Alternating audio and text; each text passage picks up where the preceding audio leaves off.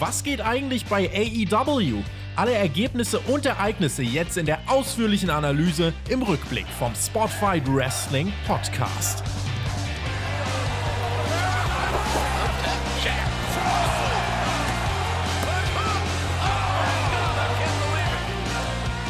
AEW will Momentum aufnehmen, denn Anfang Juli, da geht es ja auch wieder auf große Tour. Die nächsten Shows werden bis dahin übrigens alle live stattfinden. Ihr hört den Spotfight Wrestling Podcast mit der Dynamite Review. Ob wir mal auf große Live-Tour gehen, das äh, erklärt euch jetzt mein geschätzter Podcast-Kollege und Deathmatch-Legende Alexander Bedranowski. Hallo Alex. Jawohl, Tobi, einen wunderschönen guten Tag. Ob wir auf Live-Tour gehen, ist so eine Frage. Aber Dynamite, die haben was Interessantes diese Woche gemacht. Sie haben nämlich wieder zwei Titelmatches auf die Card gesetzt. Das hatten wir öfter in den letzten Wochen. Und naja, wir wurden ja schon drauf konditioniert, wenn es zwei Titelmatches bei Dynamite gibt, dann wechselt eh kein Titel. Wir müssen über die Fanrückkehr trotzdem noch ganz kurz sprechen, denn äh, wir haben letzte Woche schon angeschnitten, bei Double or Nothing kehren die Fans zurück, volle Kapazität. Jetzt wissen wir, danach geht es nach Miami und anschließend ein paar Stationen in Texas. Die Tour läuft wieder an. Ähm, vielleicht ganz kurz, entfacht das jetzt bei dir Vorfreude auf die nächsten Wochen im Produkt? Merkt man das vielleicht auch bei Dynamite oder macht das für dich alles keinen Unterschied? Es ist ein zweitschneidiges Schwert. Also ich bin da sehr skeptisch aus dem gesundheitlichen Aspekt. Ist das denn wirklich so weise? Sind wir in den USA schon an dem Zeitpunkt, wo so viele Leute wieder bei Sportveranstaltungen sein sollten? Andererseits ist da natürlich der Fan in mir, der weiß, das sind halt dann die besseren Shows. Ob das die besseren Shows sein werden, das äh, erfahrt ihr hier bei uns in den nächsten Wochen. Was mit dieser Show war und wie gut die war, das besprechen wir jetzt. Ich kann so viel vorwegnehmen. Äh, ich wusste gar nicht, was ich als erstes äh, heute mir mal äh, rausnehmen sollte, was am wichtigsten ist. Wir gehen es aber mal Schritt für Schritt durch und starten mit einem ja, historischen Match. Das erste Match von Yuji Nagata bei TNT seit 23 Jahren. Das erste Match von Nagata bei AEW. John Moxleys erste Titelverteidigung des New Japan US-Titles bei AEW. Erstes AEW gegen New Japan Match, also viele Achievements. Die Tür ist offen, die Promotions arbeiten zusammen. Moxley gegen Yuji Nagata. Wir sehen beide hier zu Beginn der Show in so einem Splitscreen. Dann die Entrances. Gute Reaktion für beide. Und Moxley, Alex, der kommt einfach mit Wild Thing von den Trucks nach draußen. AW ist gerade gut dabei, Geld für Musiklizenzen auszugeben. Aber ich muss sagen, ich fand das ganz cool. Ja, ich habe da erstmal gegoogelt, ob denn Terry Funk gestorben ist, ob das ein Tribut war an Terry Funk, der mit Wild Things gerne in Japan aufgetreten ist bei seinen Deathmatches. Mhm. Aber nein, Terry Funk stand jetzt, lebt noch. Unterstrich, das Match war was Besonderes und dann hatten wir den Opener, das war ja, ein, ich würde sagen, ans moderne TV angepasste New Japan Match. Also wir hatten stiffe Aktion, aber der Start war jetzt nicht ganz so langsam, wie es quasi in, in Japan oft der Fall ist. Äh, aber dann relativ schnell Nearfall, Strikefest der beiden. Das sah halt aus wie legitimes Wrestling. John Moxley blutet dann auch. Sie hauten sich die Birne weich, bis Moxley dann den Paradigm Shift bzw. den Death Rider zeigt, Alex, und seinen Titel in 8,5 Minuten verteidigt in einem doch interessanten Opener, fand ich hochgradig interessant, dass dieses Match der Opener wurde, hat aber meiner Meinung nach gepasst. Also die haben einen anderen Stil geworkt, natürlich mehr so diesen japanischen Stil. Wie sollte es bei Nagata auch anders sein? Moxley konnte das sehr gut mitgehen und ich finde, vor allem ab der Nearfall-Phase war das wirklich knackig. Und dadurch, dass sie das so knackig gestaltet haben, dieses Match, hat sich in meinen Augen sehr gut als Opener gemacht. Ich möchte Excalibur hervorheben. Der war in diesem Match übermäßig excited. Also ich glaube, der ist ein großer Negada-Fanboy und der hat dann eigentlich am Kommentar die ganze Zeit geschrien, während Jim Ross und Tony Schiavone halt ganz normal geredet haben. Und ähm, das ist aber nicht nur negativ. Excalibur, der hat seinen Job auch sehr gut gemacht und quasi Moves hervorgehoben, die in Japan eine Bedeutung hatten. Mhm. Zum Beispiel beim allerersten Leer äh, Nearfall bei diesem Lariat. Ja. Da hat Excalibur gesagt, that's how he defeated Minoru Suzuki. Ja. Und das kriegt er reingequetscht, dieses wichtige Stückchen Information für den TV-Zuschauer, bevor der Two-Count stattfindet. Also das fand ich gut. Und dann eben, du hast es gesagt, Mox blutet nach diesem Vorarm-Exchange. Wir gehen auch mit einem Strike-Exchange in die Fighting Spirit Finish-Phase. Und die war ganz klassisch aufgebaut. Moxley gewinnt den Strike Exchange. Er bumpt Suzuki, Entschuldigung, er bumpt äh, Nagada mit einem Vorarm, hebt ihn dann aber direkt hoch, verpasst ihm zur Sicherheit nochmal drei Knie an den Kopf. Dann gibt es den Death Rider. den Paradigm Shift. Und das 1, 2, 3 nach dem Match, das fand ich am allerschönsten, ein cleanes Ende bei Dynamite, die Respektsbekundung von beiden. Sie verbeugen sich auf der Ringmatte voreinander. Schönes Ende, schönes Titelmatch. Mac hat mal bei Raw vs. Nitro zuletzt gesagt, dass es eine hohe Kunst ist, im Wrestling immer am Mann zu bleiben. Und ich finde, hier haben sie das gemacht sehr viel. Also sie haben sehr viel ja. immer miteinander gerestelt und äh, der Stil zum Beispiel das maximale Gegenteil von so einem Young Bucks Opener. Ähm, aber mich hat's reingeholt in die Show. Äh, beide, wie du gesagt hast, haben dann nach dem Match posiert, haben sich gegenseitig Respekt gezollt. Das Publikum freute sich und deswegen war das ein, ein ja, Match, was gut in die Show mich reingezogen hat. Und es unterstreicht halt auch nochmal, das haben wir jetzt auch schon oft gesagt, bei AEW gibt es sehr viele verschiedene Stile zu sehen und deswegen ähm, fand ich, war der Opener ordentlich gewählt. Jawohl. Backstage sahen wir dann den Inner Circle. Vorher haben wir natürlich noch die Card für heute gesehen und der Inner Circle schwor Rache, nämlich dem Pinnacle. Sie wollen ein Rematch. Da schauen wir mal, ob sie es kriegen. Und dann war Zeit für das Announcement von Cody. Er hat sich für Double or Nothing nämlich was ausgedacht. Er sprach über Anthony Ogogo. Der Engländer, der nach Amerika kam, um diesen ja, englischen Traum zu leben? Nein. Und dann hat er Amerika overgebracht und äh, USA, Land der Möglichkeiten, sprach auch über Rassen und äh, meinte, er hat eine wunderschöne schwarze Frau, die wird ein schönes und gesundes Kind zur Welt bringen. Bei Double or Nothing gibt es volle Kapazitäten. Es gibt Anthony Ogogo gegen den American Dream. Cody Rhodes. Danach Standing Ovations, Alex, eine Promo, ähm, die man sich anschauen sollte, denn ich fand, die war für so einen Pay-Per-View-Aufbau ziemlich wie aus dem Lehrbuch. Mhm. The American Dream, Cody Rhodes. Bäh. Ja, das ist ein schönes Tribut an seinen verstorbenen Vater Dusty Rhodes. Und ja, ein interessanter Wandel in der Attitüde von Cody. Er wird zu Double or Nothing fahren mit dieser anderen Attitude. Er muss quasi den Schalter in sich umlegen gegen Ogogo und in einen neuen Gang schalten mit seinem Charakter. Bin ich mal sehr gespannt. Bin auch sehr gespannt, wo dieses Match auf der Card positioniert werden wird von Double or Nothing. Könnte ein Opener sein. Bin gespannt, wozu Ogogo auch fähig ist. Wir haben ja auch letztens drüber geredet, da wird es hier drauf hinauslaufen. Kann man jetzt sagen, ist gerusht. Ähm, Finde ich, kann man hier anbringen, dass das relativ schnell geht. Äh, Ogogos Siegeschancen, das besprechen wir dann in der Preview. Aber ich muss äh, sagen, ich rieche so ein Oldschool-Storytelling-Match. Also, das kann Cody, da muss der Gegner auch kein Mega-Athlet sein, sondern nur seine Rolle kennen. Ich erinnere an Cody gegen Dustin und ähm, dann blutet Cody ein bisschen und dann feiern es alle. So wünscht man sich's wahrscheinlich. Aber die Promo hier äh, fand ich voll gut. Also hat das gut aufgebaut, ähm, hat, hat dem Ganzen auch eine Emotion gegeben, als er über seine Frau, das Kind gesprochen hat und so. Ähm, wirkte, wirkte organisch, wirkte authentisch. So hält ein Babyface seine Promos im Jahr 2021. Genau. Wenn es ein Oldschool-Match wird beim Pay-Per-View, dann ist es natürlich nicht der Opener, dann ist es eher weiter hinten in der Card. Und mein Gedanke mit dem Opener ist nur, es könnte sein, dass man dieses Match kurz halten will. Ja.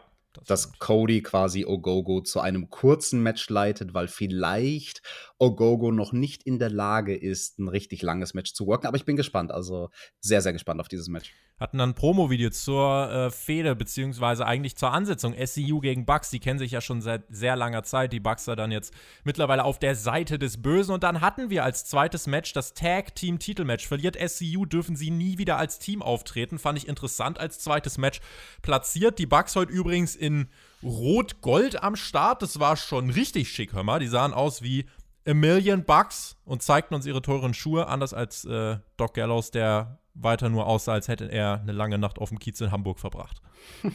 ja, aber diese schönen, teuren Schuhe, die sollten dann ja dreckig werden in diesem Match. Die sollten dreckig werden in diesem Match. Also diese Teams haben miteinander Erfahrung. Das heißt, äh, was das Match selber angeht, müssen wir euch jetzt gerade nicht erklären, dass die wissen, was sie da tun. SCU kam gut rein, die Bucks kamen dann mit unfairen Taktiken zurück, verarschten auch den Referee, trollten SCU. Daniels wurde dann außerhalb des Rings gesuperkickt mit Kopf am Ringpfosten, Alex, und holy shit, hat der gesuppt. Aber es war kein Referee am Start und da habe ich gedacht, hey, warte mal, dann muss doch, dann, dann ist da doch bestimmt was geplant gewesen. Wie, wie hast du den Spot gesehen? Weil Daniels hat ja schon, also wo kam denn das ganze Blut her? Ja, ich habe den Spot zweimal gesehen, weil ich war genauso wie du auf einmal überrascht. Huch, wo kam denn jetzt auf einmal das Blut her? Ja. Ach, okay. Wegen dem Superkick an den Ringpfosten. Kann man schon machen. Ja, da kann sich Sammy Guevara eine Scheibe von abschneiden und bei Christopher Daniels lernt er, wie man richtig bladet. Da lernt er, wie man richtig bladet. Äh, der Spot selber war äh, also dann abgesprochen, wenn du das so unterschwellig erwähnst. Ähm, man nutzte das, um mehr Dramatik ins Match zu bringen. Kannst du auch gleich nochmal drauf eingehen. Kazarian musste mhm. dann, also Frankie Kazarian musste erstmal im 2 gegen 1 gegen die Bucks ran. Die Good Brothers sorgten ein bisschen für Ablenkung, aber Kazarian blieb am Ball, zeigt dann auch einfach mal den Styles Clash. So, what the fuck? Das hat die Fans auch zu lauten This is Awesome Chance bewegt. Chris Daniels kam zurück. Es ging um SCUs Karriere und das merktest du daran, dass wirklich viele Nearfalls kamen. Daniels ist aus so vielen Attacken ausgekickt und er blutete und kniete dann vor einem der Bugs, ich glaube Matt oder, also Matt war es, glaube ich, ähm, und das Blut suppt auf die Schuhe. Und das macht die Young Bucks sauer. Das war vom Visual, war das schon krass. Und dann hat Matt gesagt, na, jetzt, jetzt werde ich aber böse. Dann hat er diese Shawn Michaels, Ric Flair äh, Sache, hat er quasi auch getrollt, hat gesagt, I'm sorry, I love you. Und dann der Superkick, eins, zwei, Kick-Out. Matt Jackson sprüht Daniels dann eiskalt Eisspray in die Wunde. Schla ja, um, um das Bluten zu stoppen. Also das war das fair. Das hat Don Callis gesagt. Das war höchst unterhaltsam am Kommentar. Schlag mit der Dose. Eins, zwei, Kick-Out. Es ging ums Überleben. Die Crowd war absolut drin, hat's gefeiert. Und äh, dann gibt's den BTE-Trigger. Matt hält Kazarian davon ab, den Pin zu unterbrechen. Und die Bucks gewinnen, verteidigen ihre Titel, Alex. SCU is no more. Jawohl, ich finde, so eine Schlacht mit starken Nearfalls und Blut war nötig, um die Story ja. des Splits von Absolut. SCU zu erzählen. Also beide Stilmittel, die Nearfalls und das Blut, haben geholfen, ja, und wie gesagt, waren nötig. Und man geht mit diesem letzten starken Bild raus. Christopher Daniels, er liegt blutend am Boden nach dem Match. Frankie Kazarian, total verzweifelt in der Ringecke. Auf seinem Gesichtsausdruck kann man schon lesen scheiße, das war's jetzt mit unserem Team. Ja. Wir müssen uns splitten. Und also sie wurden wirklich von der Bildsprache her auch auseinander gedriftet, auseinandergenommen. Also ja. da war dann Distanz zwischen den beiden Männern von SCU, ein paar Meter Distanz, als die nach dem Ring da rumlagen, weil Daniels ja dann von den Referees und den Ärzten verarztet wurde. Fand ich ganz toll. Also dieses Match hat mich so überrascht und ähm, ja, die Young Bucks bitte, also in ihrer Heel-Rolle, sie sollen solche Arten von Matches worken. Du hast gerade gesagt, im Vergleich zum Opener dieses klassische Match, was die Young Bucks früher geworkt haben, was dann oft positioniert wurde als Flippy Floppy Opener von Dynamite, das ist nicht die Art Match, die sie hier geworkt haben, sondern sie haben die Oldschool Heels rausgehauen, die cheaten, die eben nicht die schönen Spots zwingend machen, sondern halt dann auch einfach mal zu so einem Gimmick greifen wie dieser Sprühdose mit diesem Kältespray, womit sie ins Auge sprühen hinter dem Rücken des Ringrichters. Fand ich toll. Und auch die Nearfalls, also angefangen mit diesem vom Top Rope gefangenen Young Buck und dann den Northern Lights Suplex mit beiden Young Bucks, die dabei quasi gekammert ja. werden absolut toll von Frankie Kazarian. Den Styles Clash hast du auch angesprochen. Das war auch ein Nearfall, der sehr gut funktioniert hat, ja. der auch die Geschichte erzählt hat, die es da in Japan gibt mit dem Bullet Club und mit Gallows und Anderson. Also wirklich ganz tolles Match. Ich bin sehr davon begeistert gewesen. Wirklich auch cooles Storytelling. Also viele Details. Das Visual mit dem Schuh und dem Blut natürlich äh, richtig, richtig cool. Die Shawn Michaels Anspielung. Ähm, ob man mich jetzt dafür als AW-Fanboy bezeichnet, wenn ich Professional Wrestling liebe, das könnte mir egaler nicht sein. Ich fand das wunderschön. Es war wunderschön und wie es jetzt mit Daniels und Kazarian weitergeht, müssen wir mal gucken. Das weiß ich jetzt nicht so wirklich. Wir haben dann nach dem Match noch gesehen, dass Mox und Kingston die Umkleide von der Elite zerstört haben. Äh, und hier habe ich mir schon notiert, das Tag Team Match bei Double or Nothing wird kommen. Das wurde später auch bestätigt. Äh, das hat man ganz smooth übergeleitet. Das ist schon schade trotzdem um SCU, die ja auch die ersten Tag Team Champions waren in etwas anderer Besetzung mit Kazarian und Scorpio Sky. Aber das ist eine Entwicklung, die spannend war und äh, die diesem Match hier insgesamt wirklich, ja, ich weiß nicht, das hätte fast so beim Pay-Per-View statt, äh, stattfinden können, finde ich. Ja, das wäre absolut Pay-per-view würdig gewesen, dieses Match. Aber gut, bei Double or Nothing kriegen wir dann einen anderen Kampf um die Tag Team Titel. Apropos Pay-per-View, am Sonntag findet Backlash statt und wenn ihr Lust habt, da gegen uns zu tippen, dann kann ich euch jetzt nochmal unser Tippspiel ans Herz legen. Für alle Supporter, es sind schon über 127 Menschen mit dabei. Äh, alle Infos findet ihr auf unserem Patreon-Kanal, patreon.com slash Podcast. Da ist ein Beitrag, der ist frei, öffentlich zugänglich und dort wird erklärt, wie könnt ihr teilnehmen, was gibt es zu gewinnen, dies, das. Da können wir, Alex, uns natürlich auch nochmal äh, profilieren und können zeigen, wie wir Backlash tippen und Double or Nothing Nothing. Das wird dann ja unser Steckenpferd. Da haben wir ja jetzt auch sehr viel aufgebaut bekommen. Ich bin da sehr selbstsicher, dass wir, was die Tipps angeht, dass wir da ziemlich absahen werden. Jawohl, da tippen wir natürlich alles richtig und Hauptsache, wir tippen besser als Flöter und der Marcel. Ungeflötet, Team ungeflötet. Christian Cage war am Start und meinte, er steht in der Casino Battle Royal bei Double or Nothing. Dann kam Matt Seidel dazu. Er hat den offenen Kontrakt von Cage unterschrieben. Beide treffen nächste Woche aufeinander. Dann trat man weiter aufs Gaspedal. Es ging weiter mit Orange Cassidy gegen Pack. Das war das äh, dritte Match des Abends, ne? Also da hat man wirklich drei Matches rausgehauen nacheinander. Äh, Nagala gegen Moxley, Tag Team Titelmatch SCU und dann jetzt hier äh, das Number One Contenders Match zwischen Pack und Orange Cassidy. Sieger trifft bei Double or Nothing auf Kenny Omega. Das war der Styles Clash. Das Match gab es ja schon mal bei Revolution im Februar 2020. Cassidy durfte am Anfang ein bisschen dominieren, dann kam Pack zurück, Heat-Phase. Und dann kam der Switch bei der 10-Minuten-Marke. Es gab einen Tritt von Puck und es gab eine Powerbomb. Und bei dieser Powerbomb, Alex, landete Cassidy mhm. nicht, wie er sollte, auf dem Rücken, sondern volle Wucht auf dem Nacken. Liebe Grüße übrigens an Ricky Starks, der ist mit einer Nacken- und Knieverletzung auch erstmal ein paar Monate raus. Es gab von Cassidy dann nach dieser wirklich ekligen Powerbomb keinen richtigen Kickout. Er rollte eigentlich nur. Das sah richtig böse aus. Es, kann, es kam dann tatsächlich auch das X-Zeichen von äh, Referee Aubrey Edwards. Wie, wie ist das als Worker? Also, du hast das ja auch schon ein, zwei Mal erlebt. Das ist ja dann mhm. ein Moment, gerade für eine junge Promotion wie AEW, da muss ja dann so viel gleichzeitig passieren, weil das war ja eine Live-Ausgabe und es geht um den Number One Contender-Spot des World Titles. Ja, also mir ist das zweimal passiert in meiner Karriere, dass ich ausgenockt wurde und dann ein Match aber noch weitergeworkt habe. Und das ist sehr, sehr schwierig. Also allen voran ist es für den Ringrichter eine Situation, wo der Ref gefragt ist und wo der Ref gut reagieren muss. Und da muss ich Aubrey wirklich loben, weil in Anbetracht der Tatsache, dass das hier ein wichtiges Match war vom Booking her, weil ein Number One Contender ermittelt werden musste, hat sie in meinen Augen alles richtig gemacht. Normalerweise hätte es oberste Priorität, den Athleten zu schützen und im Zweifelsfall lieber abzuläuten als Ref, als das Match noch weiterlaufen zu lassen. Mhm. Sie hat erkannt, dass mit Cassidy was nicht gestimmt hat, hat sie sofort erkannt, sofort nach dem sehr, sehr schwachen, instinktiven Kickout nach der Powerbomb.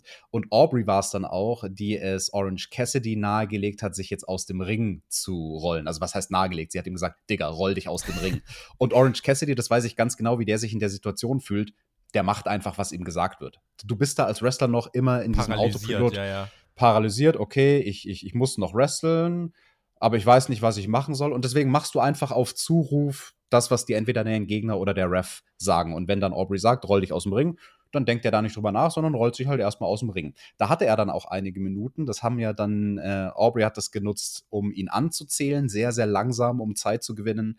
Puck hat alles richtig gemacht an der Stelle. Als Heal ist es dann seine Aufgabe, wenn der Gegner verletzt ist, einfach zu stallen, wie wir das im Lockerroom sagen, also Zeit zu schinden. Er hat dann mit dem Publikum gespielt und ähm, so ein bisschen Zeit gewonnen für Orange Cassidy. Und ja, Nachdem der dann in den Ring irgendwann zurückgekommen ist, ich denke auch mit Hilfe von dem Ringarzt, weil Orange Cassidy hat man dann nicht gesehen in der Kamera, während Aubrey ihn ausgezählt hat und dann, dann wird, denke ich, der Ringarzt gekommen sein. Also das Match lief noch zu dem Zeitpunkt, das müssen wir dazu sagen, ja? Also das Match genau. lief noch, ja. Genau, Match lief noch, Ringarzt wird ihm gesagt haben, okay, kannst du noch? Ja, ich glaube, er kann sich zumindest noch in den Ring zurückrollen. Das hat er dann auch gemacht. Pack an der Stelle macht alles richtig als Worker. Großartig, er workt ja. weiterhin den Nacken, weil also im K-Fape, in der Geschichte des Matches, war es eine Aktion auf den Nacken, nämlich die Powerbomb, die seinen Gegner ähm, dazu gebracht hat, dass, dass Orange Cassidy jetzt eine Schwachstelle hat. Also macht Pack das einzig Konsequente. Er workt mit einem safen Submission Hold, mit diesem Side Headlock, den Nacken. Da kann sich Orange Cassidy natürlich weiter entspannen. Pack hat lange Haare, die beiden können weiter miteinander reden, können auch mit dem Referee reden. Und ja, ab dem Moment war es allen drei Beteiligten klar. Ja. Also Orange Cassidy, dem war gar nichts klar, aber den anderen beiden, denen war klar, dass, dass der, also die Lichter sind an, aber niemand ist zu Hause. Ja. So, so sagen wir das im Lockerroom ganz gerne. Ähm, er war nicht ausgenockt bewusstlos, aber er, er war nicht mehr nicht wirklich. Nicht mehr gerafft. Da ging, ja. da ging nichts mehr und dann, dann haben sie ihn ja auch quasi in die Ringecke befördert.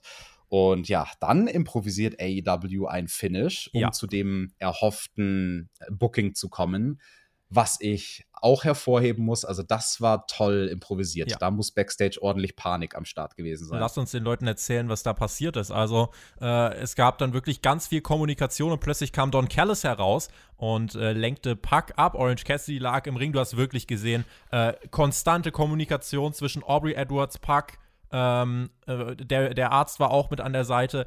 Ganz viel Gerede. Ähm, und dann kam eben Callis heraus, hat Puck äh, abgelenkt Kenny Omega kommt heraus mit ganz schickem Anzug, attackiert Pack mit dem Titel. Da sieht Aubrey Edwards aus wie der größte Clown, weil sie es nicht sieht, aber sie muss, man muss das halt on the fly worken. Das war nämlich nicht das geplante Finish, denn ähm, dann hat man gesagt, okay, wir müssen trotzdem zu, zu diesem Triple Threat Match kommen. Also liegt Pack am Boden, liegt Cassidy am Boden, es gibt diesen 10 Count und das Match endet. Was geplant war, was wir mittlerweile berichten können, was mehrere Quellen auch berichten, dieses Match sollte als 20 Minuten Time Limit Draw enden und es hätte das Triple Threat gegeben. AW wurde durch diese Verletzung quasi nach halber Strecke off the road geworfen. Ja, das Match ging 10 Minuten, dann kam die Aktion, die Cassidy den Wind rausgenommen haben und dann hat man gesagt, okay, wir können es nicht auf 20 Minuten ziehen, wir müssen den Worker schützen und hat dann quasi on the fly dieses Finish improvisiert, live, on television. Eine Promotion, die es noch nicht mal zwei Jahre im TV gibt. Und da muss ich sagen, das nötigt mir Respekt ab, denn äh, Alex, ich finde, ich finde, es ist die absolut richtige Entscheidung, das Match so abzubrechen, das dann aber noch so irgendwie zu lösen, finde ich okay. Und dadurch, dass wir Fuck-Finishes bei AWE, also das war vielleicht der, der zweite oder dritte No-Contest oder so, ähm, dadurch ist es jetzt auch nicht so, dass ich mich jetzt mega hintergangen fühle, weil einfach ich als Fan jetzt sage, ey, wenn da einer verletzt ist, dann, äh, sorry, dann muss man damit arbeiten und muss die Sicherheit voranstellen. Und genau Absolut. das hat man gemacht, finde ich. Genau, also AEW hatte sich ja das seit Anfang an auf die Fahne geschrieben, Fuck-Finishes wird es bei uns nicht geben. Hier war man jetzt aufgrund einer Verletzung gezwungen und wie du schon sagst, das Wichtigste ist, die Priorität hat die Gesundheit von Orange Cassidy und da hat man elegant drumherum geworkt. Klar, also irgendeine Logiklücke gibt es dann immer. Du hast es angesprochen für Aubrey Edwards. Sie schaut dumm aus, wenn sie in einem Moment sagt, bevor Kenny Omega kommt, hey Pack, Moment, du darfst gerade deinen Gegner nicht attackieren, der braucht Zeit, um sich zu erholen. Und dann im nächsten Moment passiert was hinter ihrem Rücken, sie dreht sich um und zählt die beiden an. Aber ganz ehrlich, was hätte sie anders machen sollen? Mir fällt keine elegantere Notlösung ein. Und ich glaube, ganz ehrlich, ihr da draußen, ihr Zuhörer, wenn ihr zuhört, mich würde es wundern, also ohne Vorwurf, wenn, wenn irgendjemandem eine bessere On-the-Fly-Lösung einfallen würde, um zu diesem Booking-Ergebnis des Matches zu kommen. Und das war so eine Situation, da hat sich für AW, denke ich, bewiesen, wie viel Gold es wert ist, als Executive Producer und Executive Vice Presidents Worker backstage zu haben, allen voran Cody. Ja. Ich glaube, das wird Cody gewesen sein, hinten am Monitor, der schaut ja den Großteil der Matches ich denke, der wird derjenige gewesen sein, der Backstage initiiert hat, Leute, wir müssen uns einen Notfallplan ausdenken. Und um den zu entwickeln, hatte man ja dann zweieinhalb, drei Minuten. Ja. Weil jemand wie Cody, ein Veteran, der sieht im ersten Moment direkt beim Kickout nach der Powerbomb, der Typ ist verletzt, ja. der ist nicht mehr da. Ja. Ein Veteran sieht das an der Körpersprache. Ich habe es auch direkt in dem Moment gesehen, da stimmt was nicht mit Orange Cassidy, der, der, der, der ist weg. Mhm. Und deswegen, also ja, müssen wir, müssen wir AEW wirklich loben, wie sie mit dieser Situation umgegangen sind im Live-TV. Während Carlos und Omega sich dann feierten, weil ihr perfekter Plan ja aufgegangen ist, es hat keiner gewonnen und deswegen haben sie zu Double or Nothing frei, kam dann äh, Tony Schiavone dazu und meinte, er hat eine Info. Bei Double or Nothing gibt es ein Three-Way-Match. Kenny Omega gegen Cassidy gegen Puck man plant jetzt damit. Man weiß halt nicht, wie schlimm die Verletzung bei Cassidy ist. Ansonsten bekommen wir halt nur Kenny gegen Puck. Wir nehmen jetzt aber mal den Plan, den AEW hatte. Ich finde, Kenny Cassidy Puck ist das Beste aus allen Welten. Die, die gesagt mhm. haben, Kenny Cassidy, geil, vor Fans, das zieht, die werden hiermit befriedigt. Leute wie ich, die gesagt haben, Kenny gegen Puck, einfach nur äh, Murder Wrestling, die werden befriedigt mit diesem Triple Threat. Und ich habe mich ja generell immer gefragt, warum macht AEW keine Triple Threat Matches? Hier hätten wir jetzt eins, wir nehmen jetzt mal an, es funktioniert. Wenn nicht, bekommen wir halt Kenny gegen Puck und man schreibt Cassidy dann nochmal irgendwie raus. Äh, aber ansonsten, Alex, kaufe ich das und da war dieses Setup hier bei Dynamite, finde ich, so wirklich, äh, wirklich in Ordnung. Definitiv. Und da kann man aus einer unschönen Situation beim Pay-Per-View auch was Gutes draus gewinnen, denn innerhalb der Match-Story, falls denn Orange Cassidy wird antreten können beim Pay-Per-View, ja. kann man da gerne noch drauf eingehen und halt weiter seinen Kopf und seinen Nacken attackieren als Schwachstelle. Also, das ist alles nicht nur negativ und ich finde auch, das Triple Threat Match ist, wie du sagst, das, das Beste, was man machen konnte. Es ist eine bessere Ansetzung, dieses World Title Match als Triple Threat zu haben, als es gewesen wäre, eines der beiden möglichen Single-Matches zu veranstalten. Die Elite beschwerte sich dann backstage über den zerstörten Locker-Room von Mox und Kingston und äh, dann gab es eine Challenge an die Varsity Blondes. Die sind äh, gerade Platz 1 in den Rankings. Die bekommen nächste Woche ein Titelmatch. Und bei Double or Nothing laden die Bucks dann Kingston und Mox zu einer Superkick-Party ein. Da haben wir es, Alex. Ähm, finde ich unglücklich, dass man halt wieder spoilert nächste Woche. Man versucht nicht mal da Spannung aufzubauen, oder? Also jeder weiß dann, die Varsity Blondes werden die Titel nicht gewinnen. Ähm, ja, das ist Übergang. Aber Mox Kingston gegen die Bucks beim Pay-Per-View, da habe ich Bock drauf. Da habe ich auch Bock drauf. Ich muss aber sagen, ich finde es sehr, sehr schade, dass AEW in meinen Augen ganz viel Momentum in der Wrestling-Welt gerade verloren hat. Und zwar das Momentum von Brian Pillman Jr. Die Dokumentation mhm. Dark Side of the Ring mit seinem Vater ist jetzt sechs Tage her. Das ist in der schnelllebigen Welt, in der wir leben, schon eine halbe Ewigkeit. Also ab dem Moment, wo eine Woche vergangen ist, ist es quasi verjährt, das Momentum. Jetzt hat jeder gesprochen über diese Dokumentation. Jeder hat die herzzerreißende Real-Life-Story gesehen bei Dark Side of the Ring, die Brian Pillman Jr. in seinem Leben durchlebt hat und ähm, dass man ihn dann nicht mal als Character in der Show sieht. Das hätte ja gereicht, wenn Brian Pillman Jr. mit seinem Tag Team Partner zusammen einfach nur kurz 30 Sekunden sich zu Wort meldet, irgendwann später in dieser Sendung, nachdem die Young Bucks announced haben, dass die Varsity Blondes nächste Woche das Tag Team Titelmatch bekommen. Und also ich, ich finde, dieses Momentum hätte man mitnehmen müssen. Man hätte diese Woche bei Dynamite ganz dringend Brian Pillman Jr. zeigen sollen. Der Hangman war backstage mit der Dark Order, sprach über Brian Cage, hat gesagt, gut, ich habe verloren, aber ich habe das Gefühl, ich habe irgendwie mehr gegen Taz verloren als gegen Brian Cage. Deswegen fordere ich ein 1 gegen 1 ohne Eingriffe. Wenn ich verliere, okay, akzeptiere ich. Wenn es für euch nicht klappt, dann ist es Double or Nothing. Das Match hat man dann auch später bestätigt für den Pay-Per-View als Rematch quasi. Ähm, ist, ist in Ordnung, wird jetzt nicht der Grund sein, den Pay-Per-View zu kaufen, aber da hat der Hangman was zu tun. Ich habe mir hier nochmal notiert, äh, ne, weil der Hangman gesagt hat, er fordert Team Test heraus. Ricky Starks kann er jetzt leider nicht herausfordern, der fehlt jetzt erstmal ein paar Monate. Werde ich ganz besonders vermissen, aber ansonsten als kleines Setup zwischendurch äh, war das okay. Ja, ist in Ordnung, dieses Match. Page gegen Cage, da kann man sich die Zunge brechen bei Double or Nothing. Page wird gerade generell so ein bisschen, da fühlt es sich an, als würde man einfach die Zeit Verwalten. füllen. Man weiß schon, wo man hin will, aber die Zeit bis dahin muss man füllen, ne? Sag es doch, wie es ist, Tobi. Man verwaltet. Man verwaltet den Titelgewinn vom Hangman, der kommen wird. Weiter ging es mit dem Pinnacle. Man zeigte eine, einen kleinen Rückblick auf Blood and Guts und Alex eine äh, Rating-Tabelle, weil AW und Kabel TV letzte Woche Nummer 1 war in der Hauptzielgruppe. Herrlich, mehr dazu in der letzten Hauptkampfausgabe. Äh, und MJF war dann da, meinte er ist jetzt der Demogod, hielt eine feierliche Krönungszeremonie ab mit Anzügen und Ballons und Blumen und Weinschorle gab es. Auch hübsche Frauen waren da. Es erinnerte mich an irgendein so Autohaus-Event. Und MJF meinte, es gibt. Ja, ganz kurz, mich erinnerte es an Raw. Ich dachte erst, ich habe mich irgendwie in der Show verklickt. So, was macht denn jetzt hier King Corbin? Oh mein Gott. MJF meinte, es gibt kein Rematch, weil der Inner Circle das gefordert hat. Tully Blanchard rief die Dominanzära des Pinnacle aus, beschenkte alle mit teuren Uhren. Promo bis hierhin eher so, meh. Das war das fühlte sich an, als wären das die sechs Minuten gewesen, die man vorhin, ne, die man da mit Cassidy und Pack noch gewollt hätte, als hätte man die hier gehabt. Und ähm, genau, dann fuhr ein, oder dann hörten wir ein Hupen und es fuhr ein Wagen vor, ein modernisierter Golfwagen mit, mit Anhänger, mit einem Tank als Anhänger und einer Zielvorrichtung. Und man ahnte schon, ähm, was ist denn da los? Und da sahen wir Santana, Jake Hager und Sammy Guevara. Und wir hörten Chris Jericho und der tauchte auf aus dem Anhänger mit einem ja, bandagierten Arm, beziehungsweise mit so einer Stütze am Arm, mit einer Prothese am Arm. Und Jericho sagte: So, nochmal, wir fordern das Rematch. Ihr sagt nein. MJF sagte: Wir sagen nein. Dann hat Jericho gesagt: Gut, Sammy, Feuer frei. Und dann wird aus dem Bubbly-Tank Bubbly auf den ganzen Ring geschossen. Alle waren nass, alle werden vollgespritzt. Äh, Sammy schoss die Luftballons ab, die Fans hatten Spaß. Äh, fürs Zuschauen war es mal eine ganz angenehme Abwechslung. Ähm, und alles schwamm und MJF sagte: Ach, hört auf! Ist okay. Wir haben unser Match. Double or Nothing. Stadium Stampede.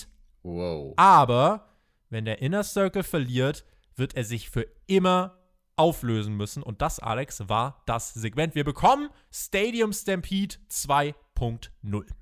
Das sind große News. Und wie man das aufgebaut hat, fand ich sehr geschickt. Denn normalerweise solche Segmente, wir kennen es von WWE, Austin mit dem Beer Truck oder Kurt Angle mit dem Milchtruck, sind halt Klamauk-Segmente, die darin ändern oder die darin enden, dass das Babyface sich freut weil es alle nass gespritzt hat.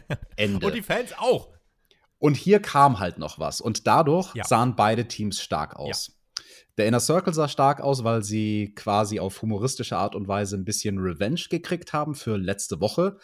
Und in dem Atemzug muss ich ja auch mal sagen, Alter, wie krass ist Chris Jericho? Was für ein Typ, der da letzte Woche vom Käfig auf Beton fällt und diese Woche halt einfach wieder da auftritt bei Dynamite. Ganz das kurz, ist schon ganz heftig. kurz dazu. Also, da stand AW4 in der Kritik. Findest du es richtig, jetzt zu sagen, okay, wir sellen das nicht wie den krassesten Sturz aller Zeiten, sondern okay, hier ist Jericho und sein Arm ist kaputt? Ja, das ist ein gesunder Mittelweg. Also okay. man acknowledged es nicht im Sinne von, dass man das Videomaterial zeigt, da würde man sich ins eigene Knie schießen. Man hat nur die von Shots von oben gezeigt, wenn dann, aber nicht, weil letzte Woche hast du ja wirklich gesehen, genau. wie Jericho auf dem Luftkissen landet, das hat man diese Woche weggelassen. Genau, und also wäre er jetzt rausgekommen, ohne dass er irgendwo bandagiert ist, wäre es auch so ein bisschen komisch und ich finde, das war schon ein ganz guter Mittelweg. Ja, sein Arm ist halt irgendwie kaputt, whatever, passt schon. Kann, kann heilen bis zum Stadium Stampede. Und ja, das ist der wichtige Punkt. Die Babyfaces kriegen zwar ihren Moment, aber die Heels kriegen im selben Mo Moment, im selben Segment ihre Heel-Heat zurück, indem sie die Herausforderung stellen. Also anders gesagt, The Pinnacle, sie sehen nicht aus wie die gelackmeierten Vollaffen, ja. sondern MJF wirkt wie der clevere Heel, der versucht immer einen Schritt voraus zu sein und er stellt halt diese Herausforderung, Stadium Stampede, yay, alle freuen sich aber mit der Zusatzklausel, der Inner Circle muss sich trennen, falls sie es verlieren. Und das war dann auch sehr interessant. Der Pinnacle geht durch den Eingang, ähm, schimpft noch mal so ein bisschen in Richtung vom Inner Circle. Ja, und der Inner Circle, die debattieren schon ja, miteinander, ja. überlegen so, ach ja, scheiße, was machen wir denn jetzt damit? Und auch ganz gut, dass AW dann nicht den AW-Klassiker gemacht hat und fünf Sekunden später eine Grafik raushaut. Es ist bestätigt, Stadium Stampede, der Inner Circle muss sich trennen, falls sie verlieren, sondern das muss jetzt erstmal eine Woche sacken lassen, also auch quasi im K-Fape ja. beim Inner Circle. Und die müssen jetzt erstmal überlegen, trauen sie sich das zu, diese Herausforderung anzunehmen. Sie sind ja auch noch gebrandmarkt von diesem Blood and Guts Match. Auch spannend, dass Blood and Guts jetzt quasi Stadium Stampede aufbaut. Also ist Stadium Stampede offiziell größer als Blood and Guts. Ähm, aber was du gesagt hast, genau das ist der Punkt, der hier storyline-mäßig wichtig ist. Ähm, Pinnacle will sich feiern der Inner Circle will die Challenge stellen, macht das auch, aber am Ende ist trotzdem der Pinnacle äh, das oder sind, sind sie das Stable, was dann doch leicht oben steht, denn sie stellen am Ende sogar die Herausforderung und der Inner Circle überlegt, hm, okay, aber ich finde, wenn ihr unbedingt eure Revanche wollt, dann solltet ihr auch äh, die auf jeden Fall annehmen, werden sie auch. Ähm, dann gucken wir mal, ob die dann für Double or Nothing, ob sie 5000 Leute ins Stadion setzen oder ob sie 5000 Leute ins Daily's Place setzen und das Match im Stadion stattfinden lassen, was auch irgendwie komisch wäre, weil das wäre ein Pandemie-Match bei der ersten Show, in der wir die Pandemie ausklammern. Und das wäre auch irgendwie komisch. Also da bin ich gespannt, wie man das lösen will. Ja, also das ist wirklich eine interessante Frage, das stimmt. Und also ich glaube aber auf jeden Fall, dass dieses Match den Pay-Per-View abschließen wird, so wie das auch letztes Jahr der Fall war. Letztes Jahr hatte ich das auch predicted vor dem Pay-Per-View, dass Double or Nothing äh, abgeschlossen wird von Stadium Stampede und du damals schon so, was? Nein, glaube ich nicht. World Title kommt immer Glaube ich auch dieses Jahr, der World Title ist im Ende. Glaubst du wirklich, dass sie das Triple Threat Match um den World Title bringen nach dem Stadium Stampede? Äh, ja, glaube ich jetzt einfach mal, meiner Linie Tobi, wenn du das so tippst, dann, dann, dann bedeutet das, das glaube ich, ein Minuspunkt Aber das ist ja, Tippspiel. wir müssen Überleg mal gucken, ob das, das eine Bonusfrage mal. wird. Also, wenn der Marcel das als Bonusfrage macht, dann sprechen wir uns nochmal ab, dann taktieren wir nochmal fürs Tippspiel. Aber Stand jetzt würde ich sagen, dass es ein anderes Stadium Stampede einfach wird. Mehr so zwischendrin ja. und deswegen also an, anders stimme ich zu im Sinne von stilistisch anders. Es wird nicht so ein Klamauk wie letztes Jahr, sondern es wird ein ernsteres Stadium Stampede, das glaube ich auch. Schreibt uns gern, wie habt ihr dieses Segment empfunden? War das nur ein billig Bier-Truck von Austin? War es ein billiger Nachmacher? Oder sagt ihr auch, nee, das war schon ganz geschickt gemacht, äh, dass man hier Inner Circle und Pinnacle dass man am Ende doch es schafft, dass nicht beide wie Deppen aussehen, sondern dass der, äh, vor allem Pinnacle nach dem Sieg letzte Woche schon jetzt am Ende wieder wie die Smarteren aussehen, ist ja bei Heels heutzutage auch nicht immer selbstverständlich. Jim Ross im Interview mit Britt Baker und Baker sprach über ihre Charakterentwicklung, fast schon ja, kitschig, poetisch sei ihre Entwicklung, damit jetzt äh, Shida den, den Titel verliert. Das wäre doch fantastisch. Ähm, Thunder Rosa hat versucht, Britt Baker auseinanderzunehmen. Das versucht Shida jetzt auch und wir sehen, was ist passiert. Und JR erklärte uns dann auch nochmal die Umstände. Shida hat jetzt Angst, den Titel zu verlieren, wenn Fans zurückkommen. Das wäre für sie ein Fiasko. Und Baker meinte, ja, kann sie, kann sie Angst haben, wie sie will. Ich bin das Gesicht der Division und werde mir den Titel schnappen. Und ich habe mir gedacht, Alex, ja, bitte, tu es. Ja, bitte unbedingt. Also das Match wollen wir sehen und den Titelwechsel wollen wir alle sehen. Britt Baker haut in diesem Interview mit Jim Ross einen richtig krassen Satz raus, nämlich The Division has been on life support and I am the pulse. Also sie ist der Puls dieser, ja, Schon im letzten halben Jahr pumpenden- Ja, ja. Geschwächten Damendivision. Also, dass sie das acknowledged, dass die Damendivision das letzte halbe Jahr nicht geil war, fand ich gut. Hat natürlich auch für so Fans wie uns was sehr Babyface-mäßiges. Und ja, also am Ende des Tages frage ich mich, Tobi, warum ist Britt Baker nicht jetzt schon Damen-Championess? Warum? Why? Why? Werbung.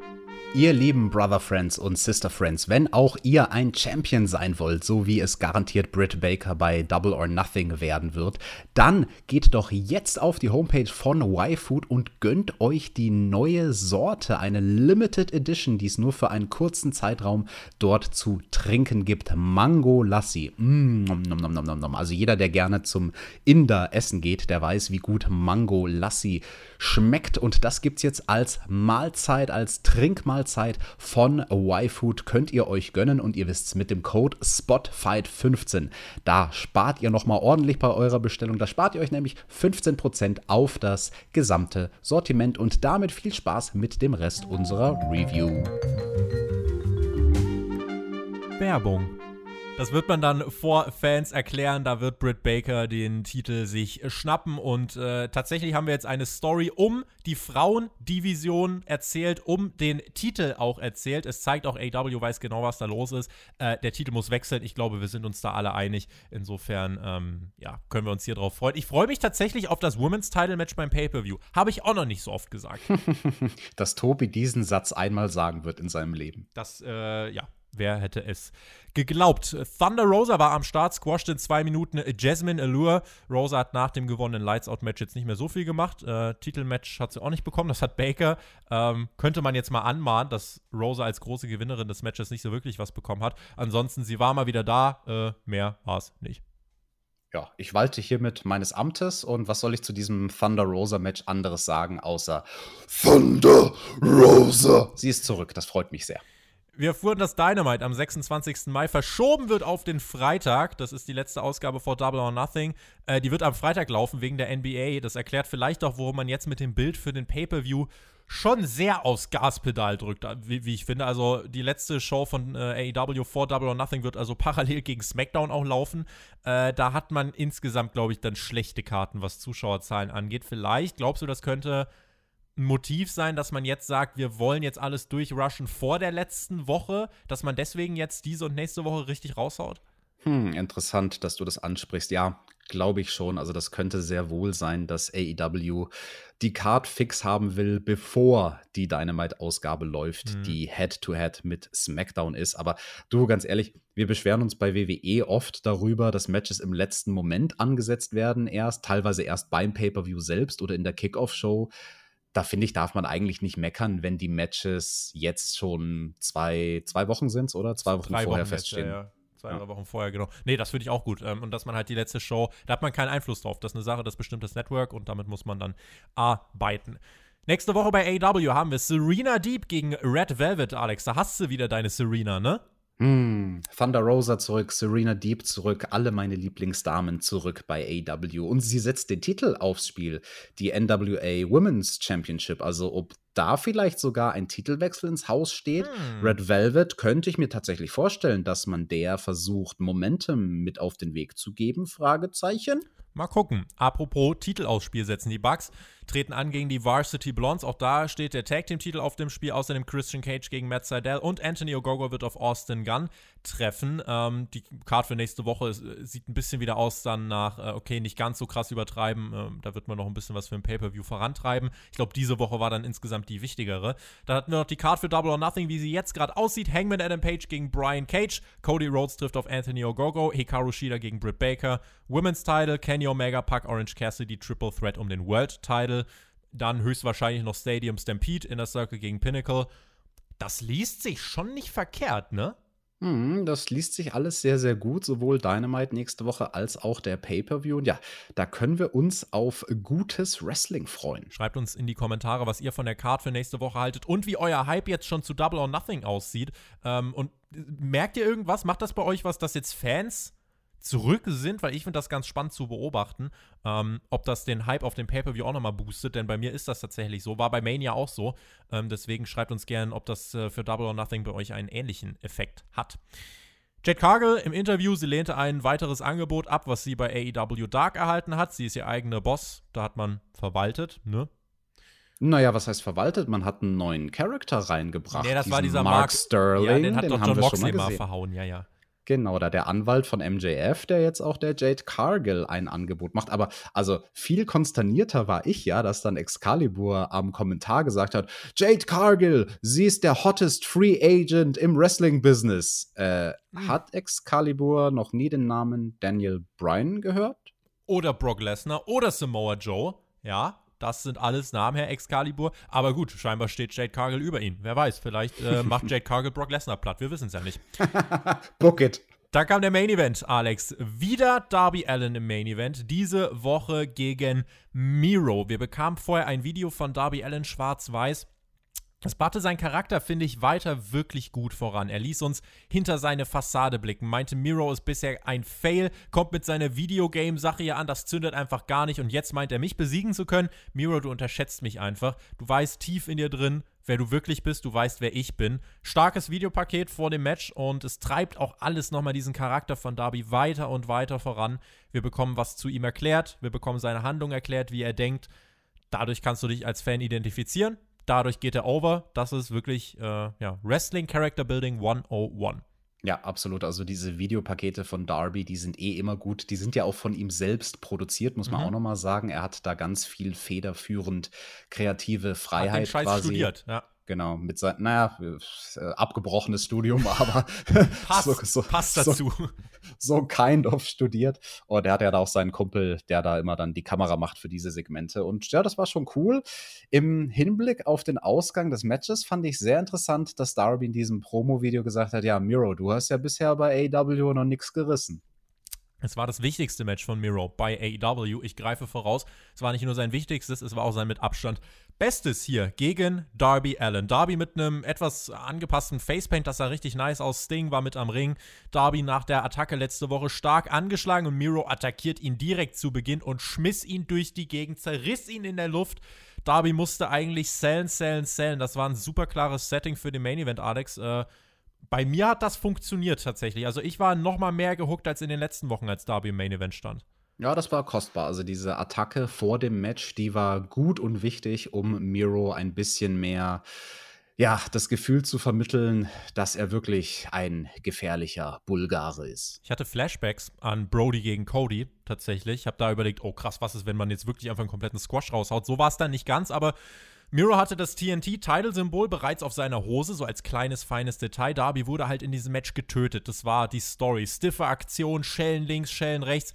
Zwischendurch kommen Ethan Page und Scorpio Sky herein, attackieren Sting. Ich blende das einfach mal komplett aus, da rant ich gleich drüber. Ähm, will ich nicht sehen, macht mich sauer. Das Match entschädigte, fand ich fand das richtig stark. Also Miro so gut als Bulldozer, wie er diesen dünnen Darby Allen da durch die Gegend wirft. Die Fans waren auch drin, feuerten Darby an. Und wir haben ja jetzt in den letzten Wochen etabliert bekommen, Darby gewinnt ja am Ende auch. Und äh, da haben sich alle drauf gefreut, aufs große Comeback, auf den Sieg. Sting suchte auch die Kommunikation mit Darby, weil Darby so aufs Maul gekriegt hat. Da gab es ja dann diesen Fistbump, weil Darby sich wirklich auch er hat wirklich Sting gesucht, Alex. Und mhm. das war ja von der Bildsprache her auch wirklich so ein, da hast du auch nochmal diese Connection zwischen den beiden, finde ich, sehr gut etabliert. Ja, das war ein sehr, sehr starker Moment während der krassesten Beatdown-Phase gegen Darby. Er schon so total am Boden und blickt dann einfach nur auf dem untersten Ringseil lehnend zur Seite zu Sting, seinem Mentor, der sagt, Digga, Junge, komm, zieh durch, push dich nochmal hoch,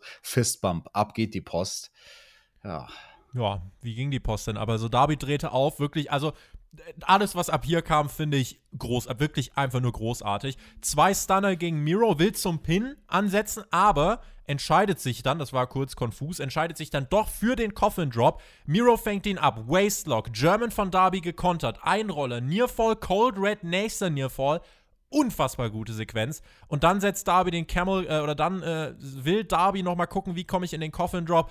Kommt er aber nicht, denn Miro setzt den Camel Clutch an und zerbricht Darby. Er zerbricht Darby wirklich diesen Move mit so einer Intensität und Glaubwürdigkeit angesetzt. Darby fällt nur noch um, tappt nicht ab. Der Referee sagt aber, sorry, das geht nicht weiter. Das Match wird abgeläutet. Miro ist neuer TNT-Champion. Alex, ein Wow-Moment. Und ich bin dann erstmal hier wirklich zurück und habe gedacht, oh krass, die haben es durchgezogen. Mutig. Fand ich mutig. Uff, ja, also das ist eine Booking-Entscheidung. Und damit wissen wir jetzt auch, was es damit auf sich hatte, dass Darby die letzten Wochen über quasi immer im Main Event stand mit seinen TNT Championship Matches. Ne? Darby, der Fighting Champion, der quasi jede Woche seinen Titel aufs Spiel setzt und ja, dadurch hatte es jetzt mehr Bedeutung, dass man ihn als Champion die letzten Wochen so Weil man auch einfach gedacht hat, hat, der verteidigt schon. Ne? Ganz genau, weil du konditioniert bist. Das ist dasselbe Prinzip wie bei der Streak vom Undertaker, als der gegen Brock Lesnar damals gewrestelt hat bei WrestleMania 30. Da ist auch keiner davon ausgegangen, dass Brock Lesnar gewinnen wird, eben weil man das Publikum vorher konditioniert hat. Man könnte Versteht jetzt, man, mich nicht falsch. Ja. Also ganz kurz, das ist ein Vergleich natürlich Äpfel und Birnen. Ich will jetzt nicht sagen, dass dieser Titelwechsel dieselbe Hochrangigkeit hat, Klar. wie Brock Lesnar den Undertaker besiegt. Ja. Ich will nur sagen, vom Prinzip her wird dieselbe Art der Psychologie, nämlich Richtig. Konditionierung. Und das heißt vor benutzt. allem, die wussten das auch schon vor Wochen. Die wussten das, als Ja. sie Darby so auf den Main Event gestellt haben, dass sie das vorhaben. Das finde ich gut. Ja, definitiv. Also Long-Term Booking, das macht AW. Du, dieses Match war auch gut. Das, das überrascht mich gar nicht, dass du das so sehr lobst in solchen klaren Tönen. Ähm, da gibt es eigentlich nichts zu meckern. Den einen kuriosen Moment möchte ich kurz kommentieren. Den hast du auch schon angesprochen. Der Wo es für einen kurzen- ja, ja. Genau, wo es für einen kurzen Moment so aussah, vor dem Coffin Drop, dass Darby fürs Cover gehen würde, lehnt sich schon so halb über Miro und dann doch nicht. Die Kommentatoren haben es ja auch genauso versucht zu verkaufen, von wegen, oh, Darby ist desorientiert, er, er war am Überlegen, ob er covern soll, jetzt geht er aber doch lieber aufs Top Rope. Das war nicht das, was ich gesehen habe. Äh, ich mit den Worker-Augen habe gesehen, dass Darby das dringende Bedürfnis hatte, Miro nochmal was zu callen in dem Moment. Und deswegen hat er sich so über ihn gelehnt, quasi Kopf an Kopf, um sicherzugehen, dass äh, Miro ihn auch hört. Das, was er ihm gesagt haben wird, ist: Miro, vergiss nicht, du musst dich jetzt noch ein bisschen anders hinlegen, wenn ich für einen Coffin Drop springe. Also quasi nicht quasi, dass die beiden Wrestler so liegen wie ein Kreuz bei der Landung, weil Miro, der sollte ja Darby abfangen in den Waistlock, der ja vorher in dem Match immer schon etabliert wurde als wichtigster Move von Miro er fängt ihn ab vom Coffin Drop in den Waistlock, geht mit Darby hoch und zieht dann aus dem Waistlock den German Suplex und das geht dann eben in die Finishing-Sequenz über. Ja, gut, das, das war nicht so perfekt gecallt, dieser Moment. Und dann kam das, was mich, also wirklich, ich will noch mal herausstellen, dieser Main Event war großartig. Dieser Main Event war großartig und Darby Allen ist großartig. Das ist ein Star, den hat AEW kreiert und das ist ein Star, der wird vor Publikum abgehen. Mark my words. Was nicht abgeht, nicht bei mir und hoffentlich auch nicht bei Fans, ist, dass nach dem Match dieser Moment von Miro gar nicht weiter wirken kann, denn sofort sind Scorpio Sky, Ethan Page da, boxen Sting um. Der wird gesaved von der Dark Order, weil wer versteht das eigentlich? Ergibt überhaupt keinen Sinn. Wo kommen die her? Und dann kommt Lance Archer heraus, legt sich mit Miro an, der Lance Archer, Alex, der in den letzten Wochen eigentlich Sting gesaved hat. Der lässt Sting jetzt da unten verprügeln und scheinbar geht es ihm nur um den Titel, die egoistische Drecksau. Und das ist jetzt unser Face gegen Miro. Hä? Ja, gut, äh, Was muss man, soll das? Muss man das verstehen? Nee. Muss man das gut finden mit Archer? Wahrscheinlich eher nicht so. Also, es ist ein bisschen an den Haaren herbeigezogen von AEW, quasi dieses, dieses Reasoning, was da bei Lance Archer stattfindet. Was ist sein Grund dafür, dass er die letzten Wochen getan hat, was er getan hat mit Sting? Aha, okay. Er hatte es vielleicht nur auf den Titel abgesehen. Ich weiß nicht. So sah mir das die letzten Wochen irgendwie nicht aus. Das war mir dann nicht deutlich genug. Archer, haben wir schon oft genug gesagt, ist so ein Charakter, der kann weg. Aber ja, wird es dieses Titelmatch geben bei Double or Nothing? Miro gegen Archer? Vielleicht war das auch der Aufbau für Sting gegen Evil Uno. Ich weiß es nicht. Ich habe keine Ahnung, was man hiermit vorhat. Äh, es ist so, also wirklich, dieser Main-Event selber bärenstark, aber dieses danach, ich will das nicht. Ich will Sky nicht sehen, ich will Page nicht sehen. Schon erst, es wird auf Darby und Sting gegen Scorpio Sky Ethan Page herauslaufen. Das wird Sting und, äh, das werden Sting und Darby auch gewinnen beim Pay-Per-View und im Cinematic-Match, bin ich mir sicher. Ähm, so, Jetzt schon bei dem Pay-Per-View Wahrscheinlich jetzt. ja. Klar, du willst Sting willst du ja zeigen irgendwie bei den Fans. Ja, wobei es wäre ein Cinematic. Keine Ahnung, irgendwas wird man da machen. Vielleicht wird es auch ein richtiges Tag Team Match im Ring und wir sehen Sting im Ring, das will ich aber auch nicht sehen. Und Lance Archer wird halt gegen, wird halt gegen Miro gehen, wo ich nicht weiß, für wen bin ich. Da bin ich im Zweifelsfall fast für Miro, weil was soll das? Also, und uh, warum Safety Dark Order jetzt Sting? Es ist so, vielleicht wird das in den nächsten Wochen erklärt, dann dürft ihr mich hier gern korrigieren und Lügen strafen. Stand jetzt, es nervt. Also wirklich, alles, was nach diesen Matches von Darby passiert, es nervt, es macht mich sauer und es gibt diese eigentlich guten Entwicklung, dieser starken Show auch, gibt das dann immer so einen doofen Beigeschmack. Das ärgert mich. Das finde ich ist doof. Ähm, ja, keine Ahnung, was man, was man hier vorhat, äh, hat mich genervt. Tobi, bevor du jetzt einen Herzinfarkt erleidest, weil du dich so aufregst, lass uns doch lieber zum Fazit der Show kommen. Denn wenn ich da jetzt so durch meine Notizen gehe und mir den Aufbau dieser Dynamite-Ausgabe ansehe, dann war das unterm Strich doch, glaube ich, ziemlich gut. Also in der ersten Hälfte haben wir halt drei hochkarätige und allesamt starke Matches. Klar, wir haben es jetzt zu Genüge erklärt, was bei Orange Cassidy und Puck schief lief mit der Verletzung, aber ansonsten war das vor der Verletzung ja auch ein gutes Match. Ja. Es werden unterm Strich viele interessante Booking-Entscheidungen getroffen, also angefangen bei SCU, die gesplittet werden, bis hin zu Stadium Stampede, was stattfinden wird mit Pinnacle gegen Inner Circle beim Pay-per-View. Und dann natürlich eben der große Titelwechsel. Miro holt sich die TNT Championship am Schluss der Show. Streichen wir, wie leider jede Woche bei Dynamite, das, was die letzten drei Minuten passiert ist, dann war das doch echt toll.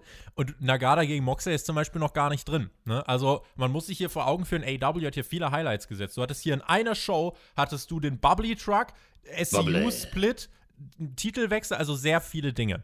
Ähm, das heißt, für eine Weekly, das kann ich direkt sagen, äh, das war eine starke Weekly. Einfach aus dem Grund, es sind auch sehr viele Dinge passiert, die für den Pay-Per-View äh, die auf den Pay-Per-View hingearbeitet haben. Das muss man auch einfach mal herausstellen, wie viel AEW diese Woche an Highlights gebracht hat. Und äh, auch das Wrestling über weite Strecken wirklich gut bis sehr gut. Das möchte ich unbedingt rausheben.